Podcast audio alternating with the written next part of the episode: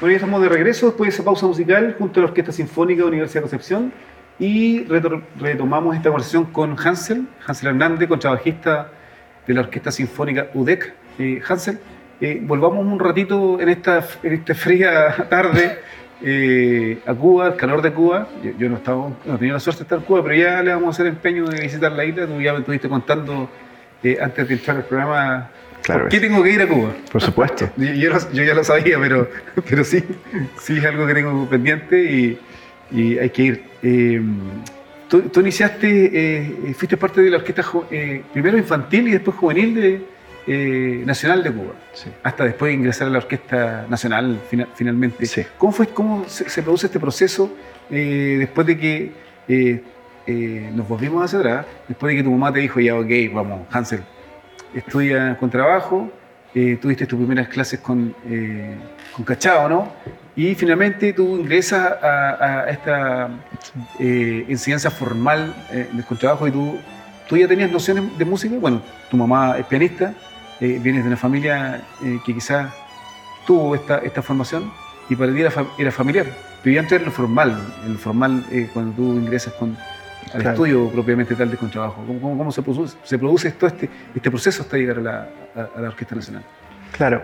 Eh, empecé en el Conservatorio Guillermo Tomás eh, en, en, Guanabacoa a, a, la edad de 8 años y ahí tenían eh, un pequeño grupito que tocaba que se llamaba La Charanguita de Guanabacoa, que era una imitación de una orquesta famosa en Cuba que se llama Aragón entonces nosotros nos llamábamos, nos llamábamos los aragoncitos, ¿no? Era como el retoño de la orquesta grande. Y ahí aprendí a tocar todo lo que es, me, familiaricé y, con todos los ritmos que son el cha-cha-cha, el, el, bolero, eh, y empecé a, tocar todo lo que es la, música popular. Y teníamos muchas presentaciones en diferentes partes y a veces nos invitaban a tocar a La Habana, eh, nos invitaban a tocar a la UNIAC, a diferentes eventos y, pude ir eh, agarrando toda la experiencia de lo que significa los escenarios. Me acuerdo la primera vez que estábamos todos nerviosos y teníamos que, cantar, éramos todos niños de 8 o 9 años, teníamos que cantar un número que se llamaba La Batea. Y estábamos así, yo me miraba las manos y miraba las manos de los demás y estábamos así, todos temblando porque había mucha gente y no sabíamos qué hacer y estaba la televisión y entonces las cámaras nos impactaban. Pero fue una gran experiencia. Y después de eso, eh, eh, me mudé a vivir a La Habana ya definitivamente y empecé en la Orquesta Sinfónica Infantil de La Habana. Y después cuando entro al nivel... ¿Qué tan lejos de La Habana vivías? 20 minutos, Guanabacoa está como a 20 minutos de, lo ah. que es La Habana. Ah, es como cerca. Sí, sí, es como 20 minutos en, auto, sí. Y, es como, sí, un, pueblo que es como Habana, pero hay mucho más campo, mucho, más, mucho más verde, por así decirlo, ¿no? Y entonces de ahí a los 10 años me mudo a La Habana y ahí hago mi traslado a otro conservatorio en La Habana. Y, cuando hay mucha diferencia entre, entre la enseñanza, digamos, en la, infantil, después pasa a la juvenil, ¿no? Sí. ¿Hay mucha diferencia entre, entre esa formación o, es como son etapas que, que, obligatoriamente un músico de formación en Cuba debe ir sorteando? Bueno, en aquella época, si tú tenías un buen promedio, te adelantaban. Eh, mientras más tú avanzaras, más, más avanzaban contigo, ¿no? Entonces yo, con la idea de salir rápido de la universidad, yo terminé la universidad a los 19 años. Eh, quise, me metí en todo eso de, de, ir avanzando los estudios y estudiar. En Chile está recién ingresando, ¿no? Si es que, claro, si es que claro. toda la ascenso media bien, ¿no? Claro, por eso, por eso al principio me decían, pero tú tocas la Orquesta Sinfónica en la Universidad de Concepción, pero ¿qué edad tú tienes? 19 años. Pero tú deberías estar en el colegio estudiando, ¿no? Y entonces siempre me pasaba eso, claro. Pero fue por un, un plan que se llama Plan Talento, que es cuando te van promediando, ¿no? Y si, y si tú tienes, tienes que tener más de 6, que acá la nota es 6, de 6 o más, o 7, no puedes disminuir de 6. Y entonces desde chico yo me preocupé por no bajar el promedio para poder aplicar a eso, porque eran unas becas súper buenas. Y, y, ya con 19 años estabas listo, entonces eh, yo quería enfrentar el mundo profesional cuanto antes y empezar a, a tocar en orquestas y, y, vivir las experiencias, ¿no? No estar estudiando toda la vida tampoco. Pero, pero igual eh, requería una exigencia mayor? ¿O, también tú como joven niño eh, lo, lo asimilaba o, o tenía un, una Sí, la exigencia era Sí, grande. claro. La exigencia era grande porque eh, eh, también tenía que mantener el mismo pro- promedio en matemáticas, en geografía, ¿no? Entonces era, era un poco estresante. Y como le digo, en, en esa época fue solamente dedicado a los estudios, todo lo que fue desde los 13 años a los 19, yo, fue estudio, estudio, estudio. ¿Con cuántos años llegas a la, a la, a la Universidad, a la Orquesta Nacional? A los 14 años. Es que también te permitían trabajar y estudiar. Claro. Entonces yo estaba en la Sinfónica Nacional y la universidad entonces era una semana al mes. ¿Pero eso ya era remunerado? Sí. Está en la, la- sí. Y entonces yo trabajaba tres semanas en la Sinfónica Nacional y a la cuarta semana me liberaban de la Orquesta Sinfónica Nacional para que yo fuera a estudiar en la universidad. Tenían como un convenio, ¿no? Claro. Y entonces yo iba a estudiar en la universidad esa semana y en esa semana me enseñaban todo lo que me enseñaban, me tenían que enseñar en el mes. Claro. Y tenía el resto del mes entonces para hacer todos los trabajos de la biblioteca en aquella época que no, no había internet como ahora. Entonces tenía que hacer toda- todas esas cosas en el resto de, de las otras tres semanas mientras trabajaba en la, en la Orquesta Sinfónica Nacional. Oye, aquí era la playa, y aquí era un, un- un mojito, ¿no? Ese, no es el, tiempo. ese es el problema. En las vacaciones solamente. Cuando llegaba julio y agosto, entonces ahí sí no estudiaba con trabajo. Ni un día no estudiaba y me iba con mis amigos a la playa y, y- y era otra, otra experiencia. ¿Cómo se vivía este, este ambiente en casa, Hansel, con, con tu, con tu familia, que también, bueno, tu mamá eh, pianista? ¿Se veía este ambiente también musical en casa?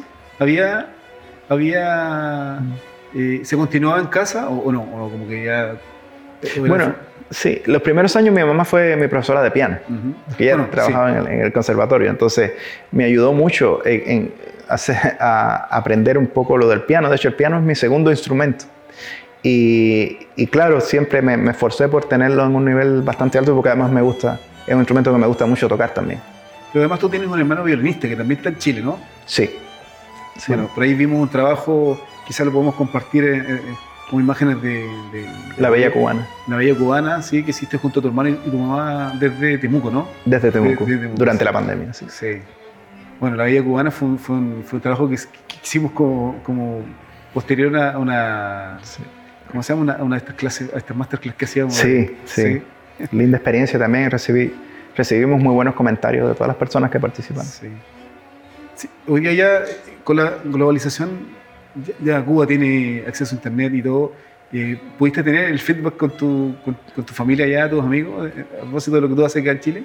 Sí, cómo no. De hecho, eh, eh, ha sido como súper interesante que me he encontrado con personas de la infancia que no veía hace tanto tiempo y personas, colegas de trabajo de la Orquesta Sinfónica Nacional. Ahora con esto de las redes sociales, el Facebook, Ajá. rapidito nos hemos encontrado y, y ha sido súper interesante recordar todas estas, estas cosas, anécdotas. eh. Muchos están en, en otros países, hay otros que todavía están viviendo en Cuba, pero realmente ha sido genial.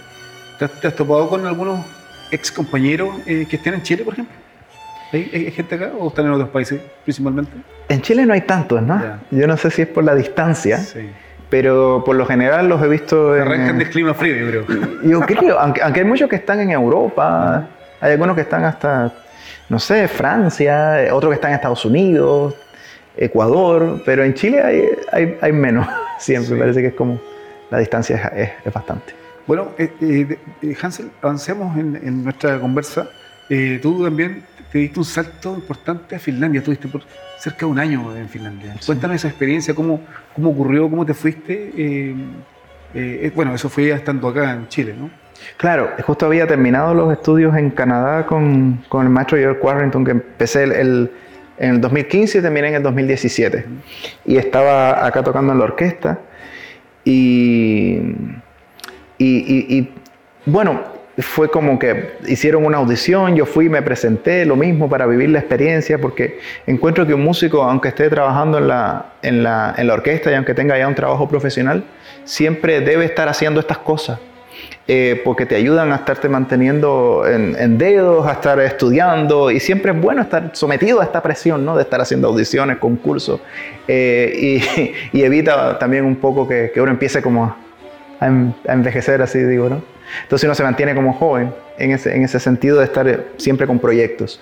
Entonces quise hacer esta audición en, en Finlandia, había hecho había pasado por España, había pasado por Noruega y justo terminé en Finlandia. Y para mi sorpresa gané esa audición. Yo, yo no, no, no, lo esperaba, ¿no?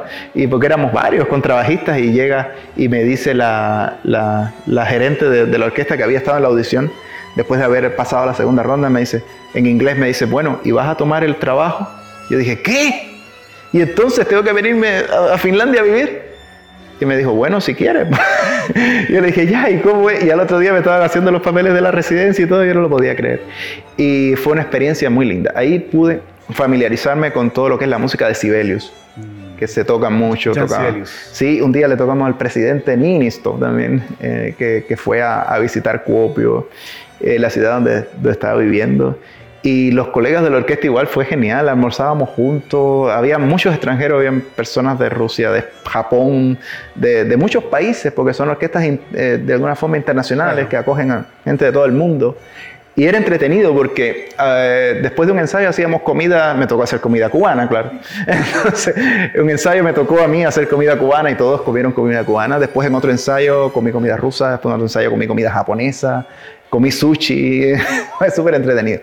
Y justamente recuerdo que el día que hicimos la comida japonesa, hubo aurora borealis, de eso es con ah, el evento donde se pone verde. Y tienen una aplicación, tenemos una aplicación en el teléfono donde nos avisa entonces pita, hace como un ruido. Entonces, ya, hay aurora. Y, y, hubo que dejar la comida porque eso no es todos los días. Claro. Y claro, cuando salgo el cielo estaba pero totalmente, y fueron las famosas fotos que, que subimos, el cielo estaba totalmente verde y se movía, se movía de un lado al otro y cambiaba de color. Y fue como desde las 11 de la noche hasta las 2 de la mañana wow. que estuvimos observando ese evento. Y fue la única vez que hubo durante, durante el periodo que estuve allá. Tu, tu estancia fue un año, ¿no? Más o menos. Sí, la temporada eh, mediados de 2018 y mediados de 2019, eh, con la eh, Sinfónica de, de Kuopio, en Finlandia.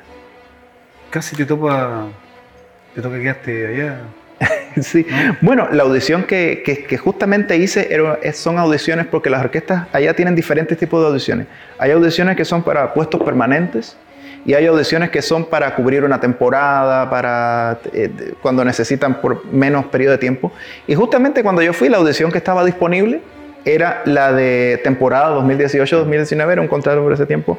Y entonces fui y, y, y fue la, la oportunidad que, que se dio y y realmente, bueno, eh, fue, fue hermoso conocer todos esos países también que están tan cerca y tuve la oportunidad de ir a Islandia también, todo, todo eso, eh, Noruega, los fines de semana siempre viajábamos con los colegas de la orquesta. Nos la zona de Kinga, ¿no? De sí, toda esa zona de...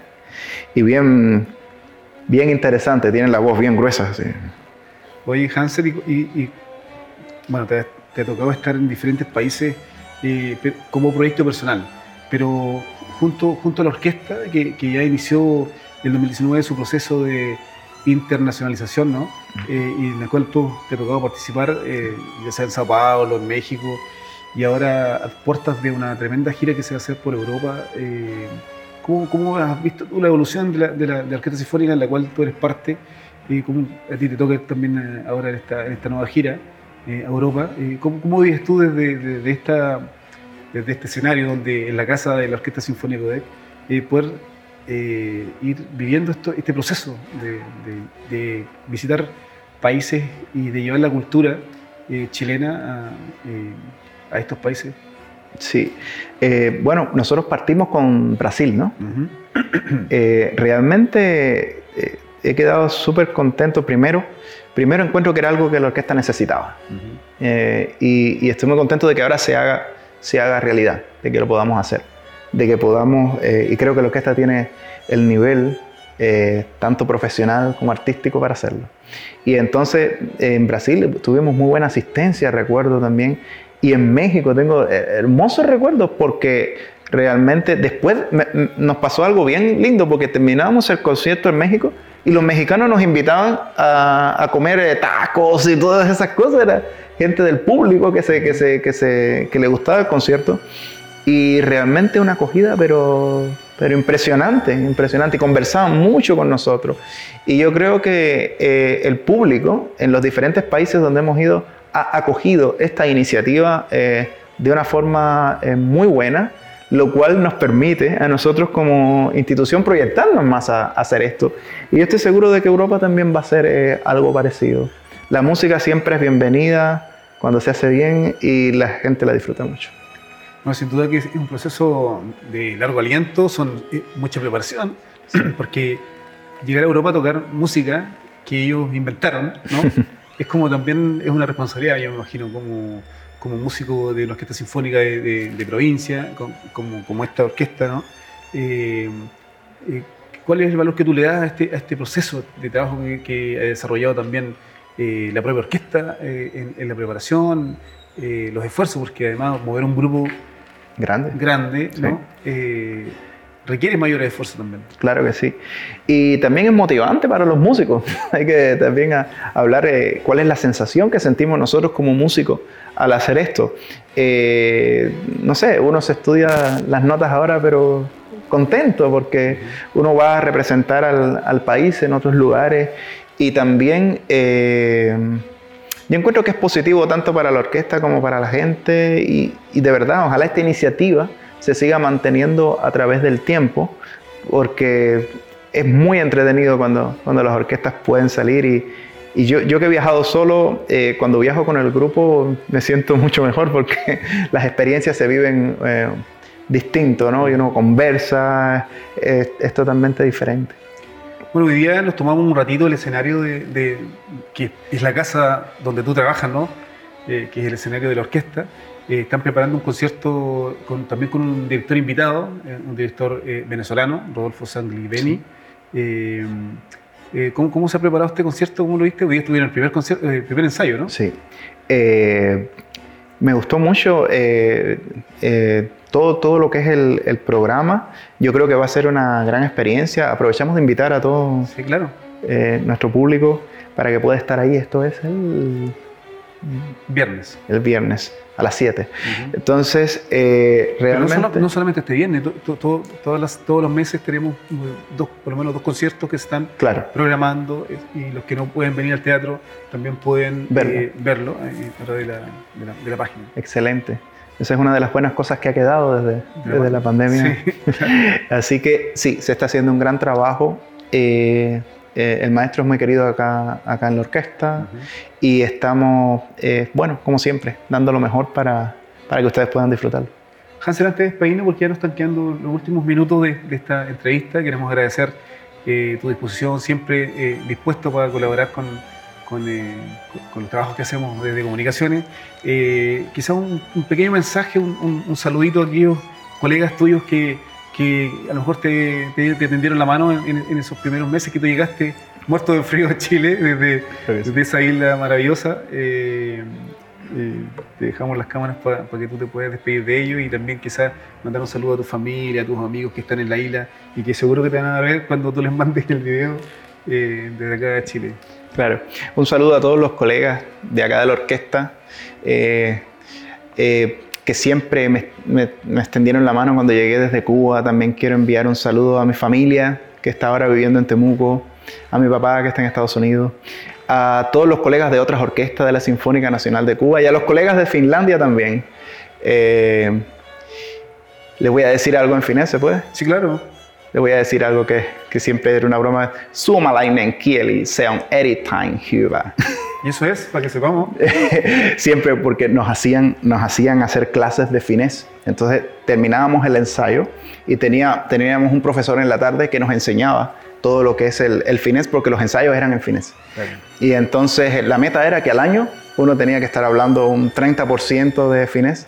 Y me acuerdo que la primera frase que me aprendí fue esa, La lengua finlandesa es muy bonita, algo así, ¿no? Y entonces yo me aprendía las frases así y parecía que estaba hablando muy rápido, pero en realidad eran frases que me aprendía para poder comunicarme. Y siempre me sirvió mucho para ir en, estableciendo relaciones eh, con ellos de, de amistad y que ellos vieran también que uno cuando va a los otros países se interesa en las culturas, se interesa en, en los idiomas, se interesa en saber cómo se hacen las cosas, eso es, es muy bonito. Bueno, Hansel, muchas gracias. Eh, te deseamos toda la suerte en tu carrera. Eh, sabemos que eres un estudioso que sigue preparándose y probablemente ya te vamos a ver en, en otro, en otra preparación eh, a futuro. Así que te agradecemos nuevamente la discusión para eh, este programa Sinfomanía. Y bueno, nosotros nos despedimos eh, de este primer programa de la tercera temporada.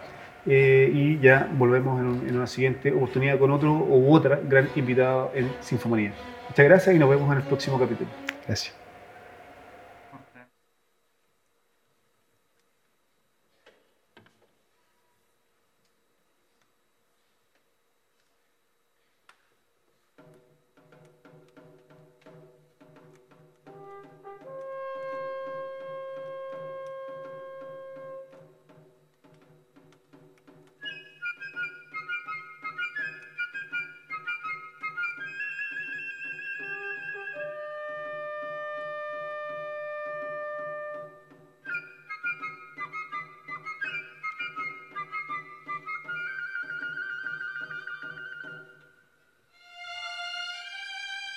Bye.